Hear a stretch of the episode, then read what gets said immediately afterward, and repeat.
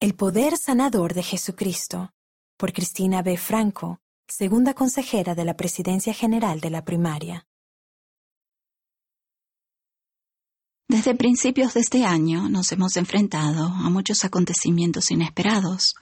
La pérdida de vida y de ingresos debido a la pandemia han afectado gravemente a la comunidad y a la economía mundial.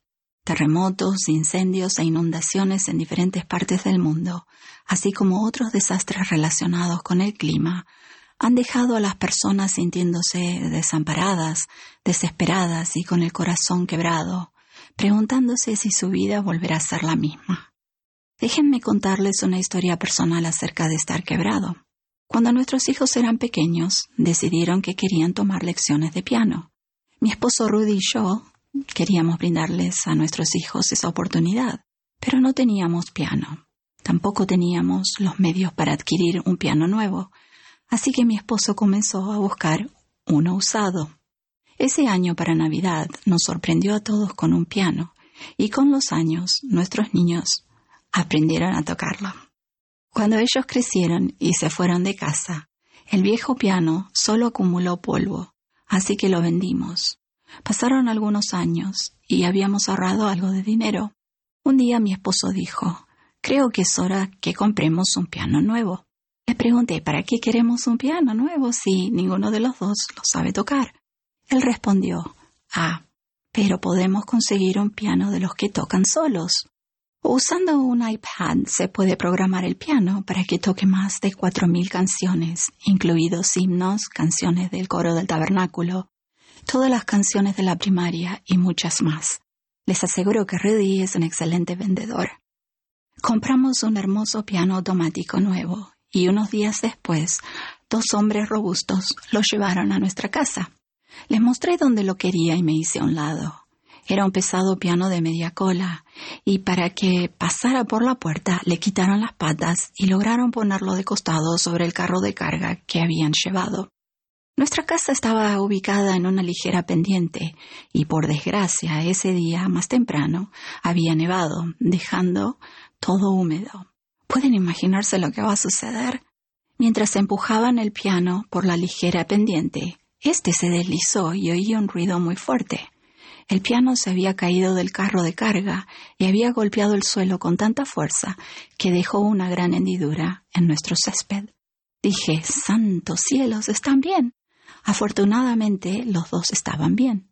Luego de mirarse el uno al otro, me miraron y dijeron, lo sentimos mucho.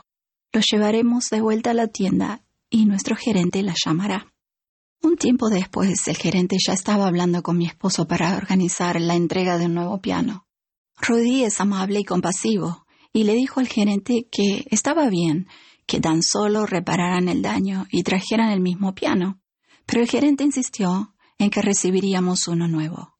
Rudy le respondió, no puede haber sido algo tan grave, solo arréglenlo y tráiganlo. El gerente dijo, la madera está quebrada y una vez que la madera se quiebra, no puede volver a sonar igual. Le enviaremos un piano nuevo. Hermanas y hermanos, no somos todos como ese piano, un poco quebrados, partidos y dañados, sintiendo que nunca volveremos a ser los mismos. Sin embargo, cuando venimos a Jesucristo, ejercitando nuestra fe en Él, arrepintiéndonos, haciendo y guardando nuestros convenios, nuestras quebraduras, cualquiera que fueren, pueden ser sanadas. Este proceso que invita al poder sanador del Salvador en nuestras vidas no solamente nos restaura a como éramos antes, sino que nos hace mejor de lo que jamás hemos sido. Sé que a través de nuestro Salvador Jesucristo todos podemos ser enmendados, sanados y llevar a cabo nuestros propósitos al igual que un hermoso piano nuevo. El presidente Russell M. Nelson enseñó, cuando estemos llenos de pesares, será el momento de profundizar nuestra fe en Dios, de trabajar más arduamente y de prestar servicio a los demás. Entonces Él sanará nuestro corazón desgarrado de dolor. Él nos dará paz y consuelo. Esos grandes dones nunca serán destruidos, ni siquiera con la muerte.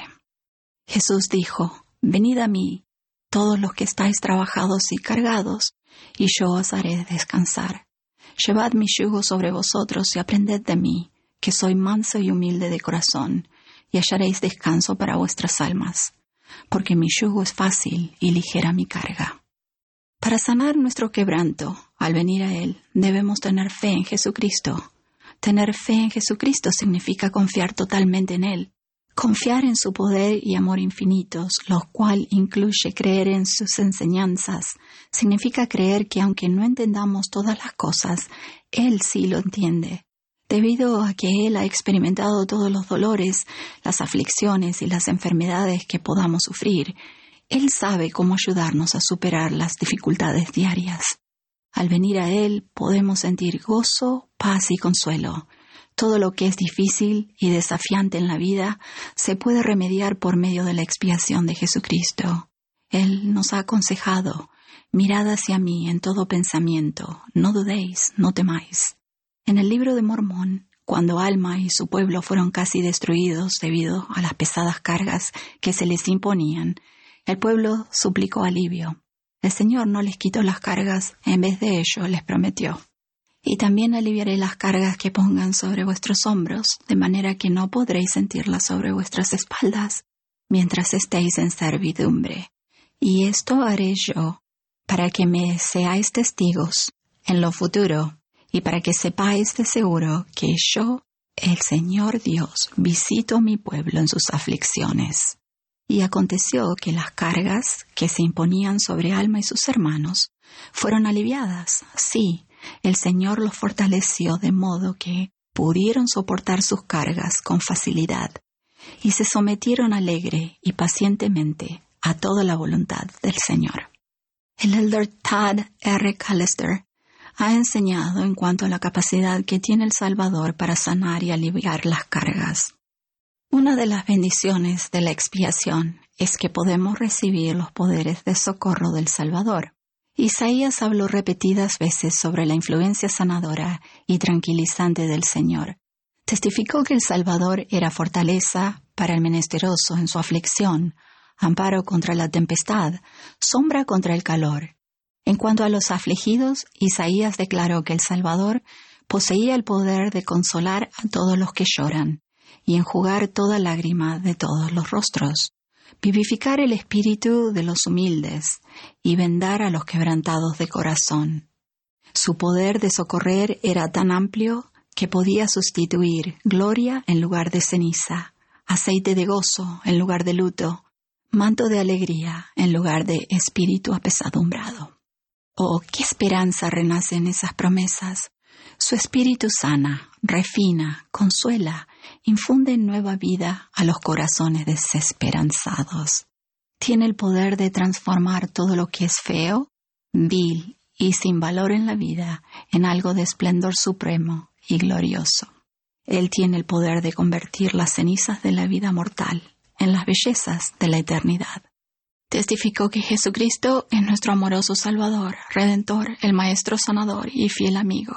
Si nos dirigimos a Él, nos sanará y hará que seamos enteros nuevamente. Testifico que esta es su iglesia y que Él se está preparando para regresar una vez más a esta tierra a fin de reinar con poder y gloria. En el nombre de Jesucristo. Amén.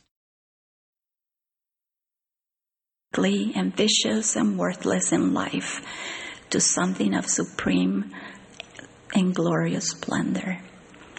He has the power to convert the ashes of mortality to the beauties of eternity. Close quote. I testify that Jesus Christ is our loving Savior, Redeemer, the Master Healer, and faithful friend. If we turn to Him, He will heal us and make us whole again. I testify this is his church, and he is preparing to return once again to reign with power and glory on this earth. In the name of Jesus Christ, amen.